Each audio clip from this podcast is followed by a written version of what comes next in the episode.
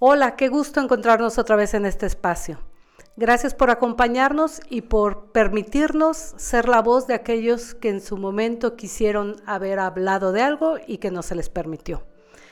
Hoy nos acompaña en este espacio la psicóloga tanatóloga. Ahorita ya me, presentarás tú tus credenciales de manera correcta, por favor, Carla.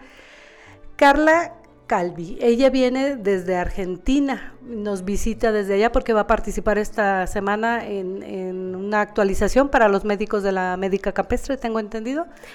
Pero aparte está con nosotros para hablar de un tema doloroso, sí, pero que también puede ser una demostración de amor.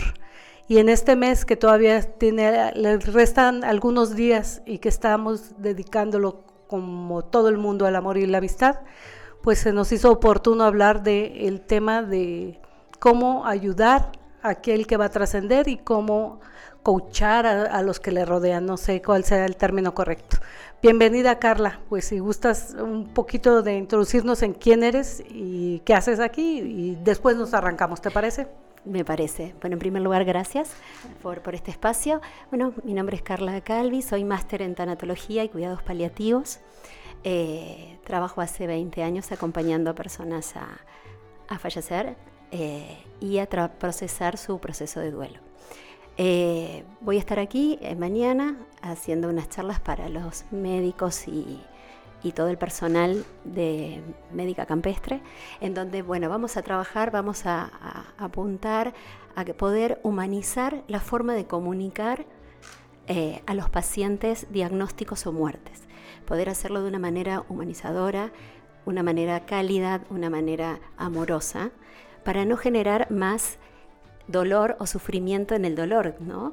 Donde ya la persona se está sintiendo eh, mal por estar en ese, en ese espacio. Así que bueno, vamos a, trabajar un poquito en eso, en donde al momento de abordar a personas que están sufriendo, eh, se pueda comunicar de una forma cálida y amorosa pareciera que el fallecer no es humano, ¿no? Los, seres humanos no lo tenemos en nuestro mapa. Pensamos en todo, pero no, no pensamos en el momento en que esto suceda. ¿Es humano hablar de, fallecer? Claro, es humano y es necesario. Lamentablemente la negamos. Lamentablemente negamos la muerte, no queremos hablar y tenemos como un pensamiento mágico de que si no hablamos de la muerte no pasa, ¿no? Tenemos esa idea mágica y es una pena en realidad porque el saber que vamos a morir, saber que nuestras, nuestro tiempo tiene una fecha de final, nos da la posibilidad de elegir cómo vivir y asumir eh, esa responsabilidad de estar vivos, ¿no? Y cómo queremos transitar esa vida. Entonces, hablar de la muerte es fundamental en la sociedad del día de hoy, más después de, la pandemia que tuvimos, ¿no? que nos obligó un poco a hablar sobre la muerte y el duelo. ¿Se puede decir que el ser humano tiene una fecha caducidad, una vida útil como los objetos? Eh, claro está, no tengo ni idea cómo y cuándo, pero sabemos que, que tenemos un día donde nacemos y un día donde morimos. No sabemos cuándo vamos a nacer ni cuándo vamos a morir, pero podemos elegir cómo vivir. Eso sí. ¿Y cómo, qué podemos hacer? Bueno, primero, eh, en este caso, los médicos, los cuidadores, las personas que rodean a quienes ya saben o a quienes se les va a decir que, que no hay nada que hacer por ellos, eh, cómo hacerlo de la manera pues más humana, volvemos al término. Bueno, primero, en primer lugar, eh, hay que poder, bueno, son muchísimas herramientas las que se hacen falta para poder hacerlo bien, desde el entorno en donde lo estamos comunicando, desde la forma verbal en que me voy a expresar, desde la comunicación no verbal, corporal, la mirada, la calidez con la que puedo mirar y tener en mi tono de voz, pero fundamentalmente hacer una, una comunicación directa y real. Muchas veces los médicos o les cuesta mucho decir la verdad. Como, y la disfrazamos. Exacto, ¿no? Decir las cosas por su nombre y el paciente en esa en esa situación de negación, porque el paciente nunca quiere escuchar, nunca queremos escuchar un diagnóstico que no nos gusta, ni la muerte de alguien, ni que vamos a morir. Entonces el paciente está muy propenso a, no querer escuchar, a escuchar muy poco. Entonces cuando el, médico disfraza esa situación o no lo dice con claridad, no le da la oportunidad al paciente de que pueda decidir sobre su vida. Y no le da la oportunidad de hacerlo saludablemente. Ahora, decir esa realidad y decir esa verdad hay que hacerlo de una forma saludable, sana, cálida, humana, pero no por eso menos real y científica. ¿Me explico? Sí, eh, hay una manera, de, o sea, no, no lo podemos saber porque no, estamos, no hemos estado en esa situación, pero tú que lo has estudiado, sí. ¿Qué, ¿Qué, siente, qué piensa una persona cuando ya está en, ese, en esas antesalas? Mm, un montón. Eh, la realidad es que tenemos que dividir a diferentes tipos de personas también, donde no es lo mismo una persona que ha trabajado en su vida internamente, una persona que, es consciente de su interior, que llega a la muerte, cómo llega, a una persona que, eh, que no ha trabajado en su interior demasiado. No llegan de la misma forma, pero sí lo que sucede en todos es que apenas empieza a suceder es cómo se han sentido en la vida. Lo, que lo empieza a buscar es qué han hecho sentir a otros en la vida. ¿Sí? Cómo, cómo se han hecho sentir. Lo que nosotros nos vamos a llevar es todo lo que sentimos a lo largo de nuestras vidas y todo lo que le hicimos sentir a otros. ¿Sí? Entonces, muchas veces las películas de Hollywood y demás muestran que al final de morir las personas se arrepienten, empieza, y no es tan romántica en la vida real, en la vida real hay mucho miedo, hay mucho dolor y hay mucha necesidad de amor. Hay mucha necesidad de compasión, hay mucha necesidad de encuentro con el otro. Y es inexplicable cómo puede modificar a un paciente la mirada cálida de un médico, diciéndole quizás algo muy difícil, pero con una mirada muy cálida, eh, o tomándole simplemente la mano, o conectando la mirada. Y es necesario decírselo. Depende. Siempre es necesario, no, no, no voy a usar la palabra necesario, en realidad es adecuado cuando el paciente pregunta. Mm. Siempre que un paciente pregunta es porque está listo para escuchar la respuesta. Cuando el paciente no pregunta porque no está listo. ¿sí? Pero cuando un paciente pregunta, esto va a pasarme, es muy importante decirles la verdad con mucho amor. Pero es muy importante porque lo quiere escuchar tiene algo que ver como yo he vivido a cómo me voy a sentir en el momento en que vaya a morir. O sea, sí. Hay un autor que dice que morimos como vivimos. Ok. Eh, morimos internamente, no la forma. ¿Sí? Una cosa es la forma en que llegamos a la muerte, es la forma, ¿no? Un accidente, una enfermedad, lo que sea, la forma que nos lleva a morir. Y otra es la forma interna mm. con la cual llego al momento de mi muerte así en, como que en cinco consejitos que podemos hacer todos, porque todos sabemos que algún día nos guste, nos guste, ahí ya vamos. ¿Qué, pues, cinco cosas que podemos hacer como para irnos preparando desde eh, que tengamos conciencia, porque además no sabemos cuándo nos va a tocar, ¿verdad? No sabemos cuándo nos va a tocar, pero maravillosamente todos sabemos qué va a pasar, pero cuando pasa nos sorprendemos, es, es, es.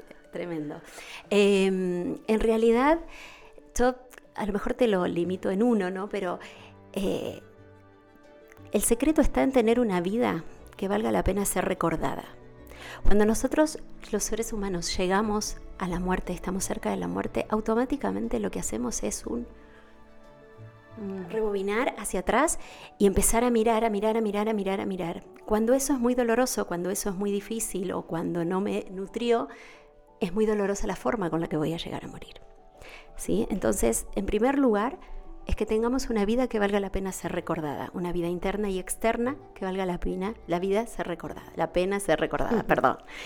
Eh, y con respecto a quienes acompañamos, a quienes nos toca acompañar a alguien que va a morir, es entender fundamentalmente que ese momento es muy importante para el otro. Siempre invito yo a pensar que ese momento que está transitando esa persona, que es acercarse a su muerte, es el final de su vida, es el final de su historia, es como esa vida culmina. Es un momento muy importante y es un gran acto de amor ser testigo de ella y estar ahí. Y estar. Y a veces no hay que hablar, no hay que decir palabras maravillosas, hay que estar. Una mano, oídos, estar atentos a lo que necesitan, estar atentos a lo que pueden necesitar internamente y externamente, es estar, estar y asumir y lograr diferenciar lo que a mí me está pasando con la muerte de esa persona y priorizar primero que el momento importante es de la persona que está yéndose. ¿Sí? Y poder acompañar desde ese lugar. Y es muy importante cuidar al cuidador. La persona que le toca cuidar a una persona que va a morir es, la, es más importante que el enfermo a veces, en cuestión de cuidado, de sostener, de darle calidad, de darle contención, porque el cuidador se desgasta mucho en ese proceso. Claro.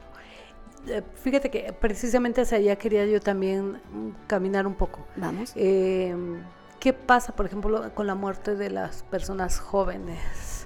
Y los que le rodean. una muerte inesperada en un joven, ¿qué se puede hacer por, los papás, este, los, la novia, el novio, la gente que le rodea? ¿Cómo, cómo poder amorosamente acompañarles sin ser imprudente, sin ser inoportuno, sin provocar a lo mejor mayor dolor? Eh, cuando me preguntas cómo ayudarlos, se me vienen a la mente montones de personas, como quién, ¿no? Eh, los, médicos que, dan la noticia o, o, el entorno o amigos. El entorno.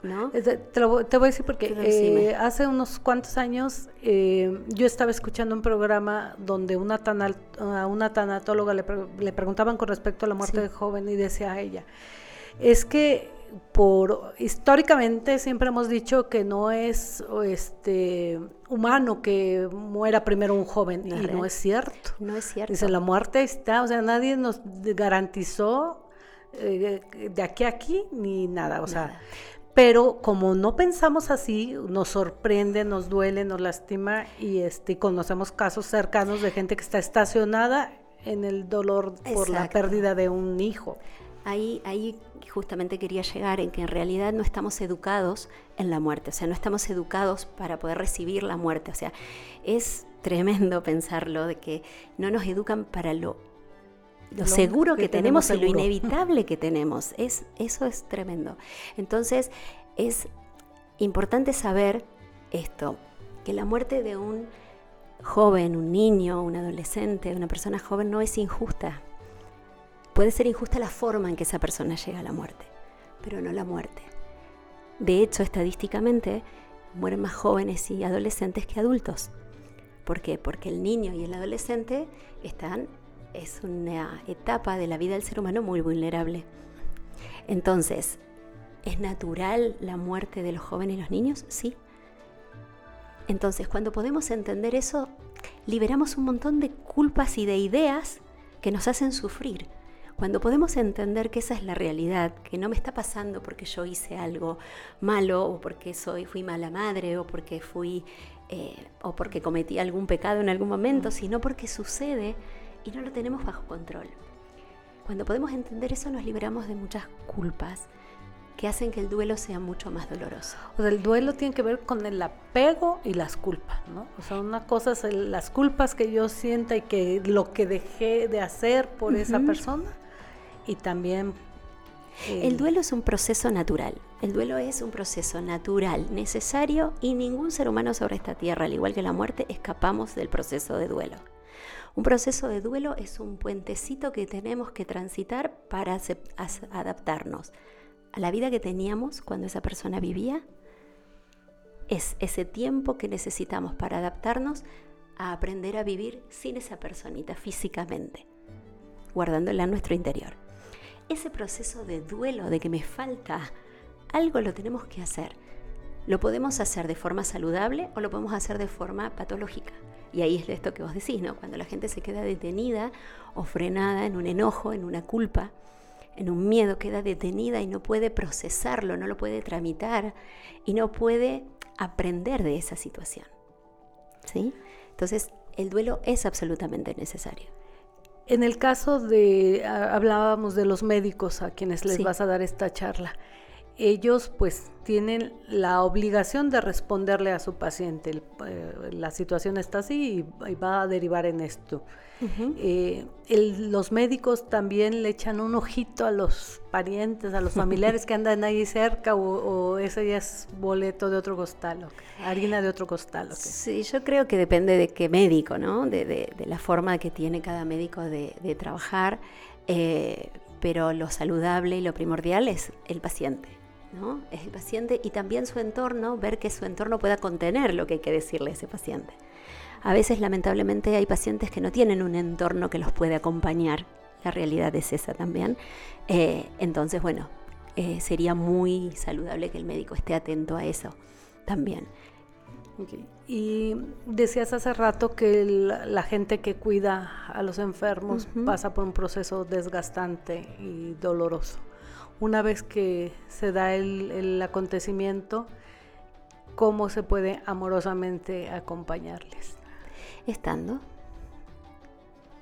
estando y no decir las primeras cosas que nos vienen en la boca, ¿viste? Eh, como tranquilo, ya va a pasar, o decimos los mexicanos, échale ganas. ¿Qué dicen? Échale ganas, claro, cuando no tengo ganas. Eh, en Argentina suele pasar mucho, bueno, no importa, ya vas a estar bien, vas a ver que muere un hijo y dice, bueno, vas a tener otro. Claro, cosas que son aterradoras escuchar, o, y, y no hay mejor compañía que una cálida y dulce mirada, un estar ahí para lo que necesites y la famosa pregunta, ¿qué necesitas? Es así como podemos acompañar, ¿sí? Más allá después de, los, roles que tengamos, ¿no? Por supuesto que los médicos, los enfermeros, los psicólogos, los maestros, cada uno tiene una función y está bueno que, que estén informados de qué hacer. Pero cuando somos amigos, familiares, que estamos en esa situación, es preguntarle ¿Qué necesitas? Estoy acá para lo que necesites. Y no asumir que el otro necesita que lo saque a pasear, que hable, eh, que llore. No asumir la necesidad del otro. Cada uno de los seres humanos vivimos el proceso de duelo de forma diferente. Absolutamente diferente. Y todas, todas son respetables. Todas hay que respetarlas y cuidarlas. Entonces, lo mejor que podemos hacer es estar y preguntarles, ¿qué necesitas? Para lo que necesites estoy. Y otra cosa, que sea verdad. Porque muchas veces se dice, estoy para lo que necesites, y cuando te necesitan, dices, ay, no, no estoy, me voy. Claro, entonces que sea real, que sea verdad. Y si no, si no es real, no te acerques o no digas nada y simplemente estar ahí. Yo siempre digo que los procesos de duelo los empezamos eh, en multitud y se termina en soledad. Mm, qué triste. Lamentablemente, porque cuando, más cuando sucede la muerte de un hijo o de una persona joven, mucha gente se acerca, ¿no? Por muchas razones. Muchos por amor, muchos por, por acompañar, otros por morbo. La realidad humana es esa también. Se acercan, están los primeros días, las primeras semanas, están, están, están. Y la realidad es que en esos primeros tiempos la persona necesita estar más bien retraídos, más bien tratando de asimilar, están en shock aún de lo que sucedió. Entonces también una forma de ayudar es darles el espacio para que puedan estar con ellos. Y normalmente pasa lo contrario, las personas están y después ese entorno tiene que continuar con su vida, haciendo sus cosas, ya no tiene tanto tiempo disponible y en el momento en que el doliente comienza a salir, a entender lo que está pasando, a salir me refiero del shock, ¿no? A empezar a entender la ausencia, a empezar a encontrarse con ese cuarto vacío, a empezar a ver todo esto, ya se encuentra solo porque todas esas personas están ocupadas. Entonces, es muy importante saber que no nos gastemos todas las fichas, diríamos en Argentina, en el primer momento. Tengamos tiempo para ir acompañando en un proceso que es un proceso que a cada persona le lleva un tiempo diferente. ¿Qué papel juega la fe Mm. en, las dos partes, en el que está eh, próximo a morir y en quienes le rodean. Eh, es una la herramienta. la espiritualidad, lo, como tú le quieres. Sí, sí. Nosotros solo suelo llamar, diferenciarlo entre la religión, las creencias. Eh, es un, una herramienta más. ¿Está? es una herramienta más que nos puede ayudar y a veces no tanto en algunas cuestiones, pero es una herramienta más. ¿Por qué? Porque en realidad lo que nosotros tenemos que asimilar, cuando somos el doliente, tenemos que asimilar la ausencia física, el final de esa vida física de esa persona. El duelo se procesa con, el, con lo que sucede acá, en vida. ¿sí? Nos duele lo que ya no tengo. El apego. El apego físico.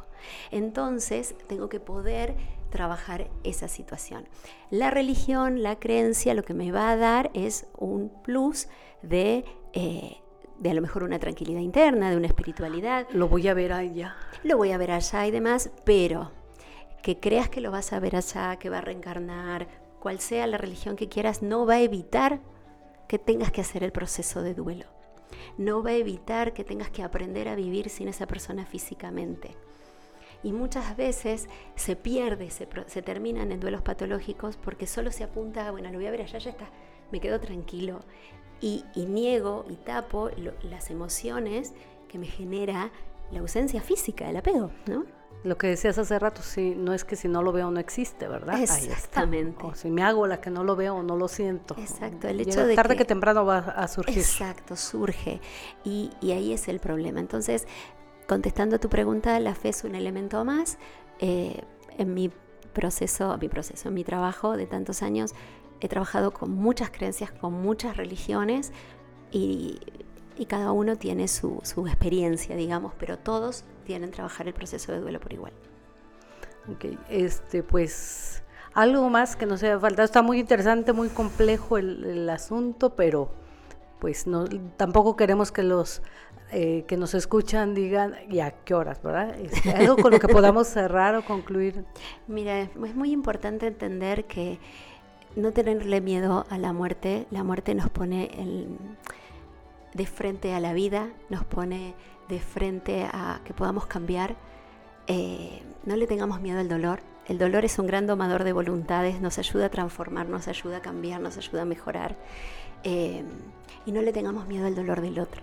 Desarrollemos el amor real de poder acompañar a una persona que sufre, poder desarrollar una compasión que me permita acercarme al otro sin miedo a que sea contagiosa. Tenemos mucho miedo a que la muerte sea contagiosa, que el dolor sea contagioso y no lo es. Eh, el amor sí lo es. Muchísimas gracias, un placer. Gracias por tu visita.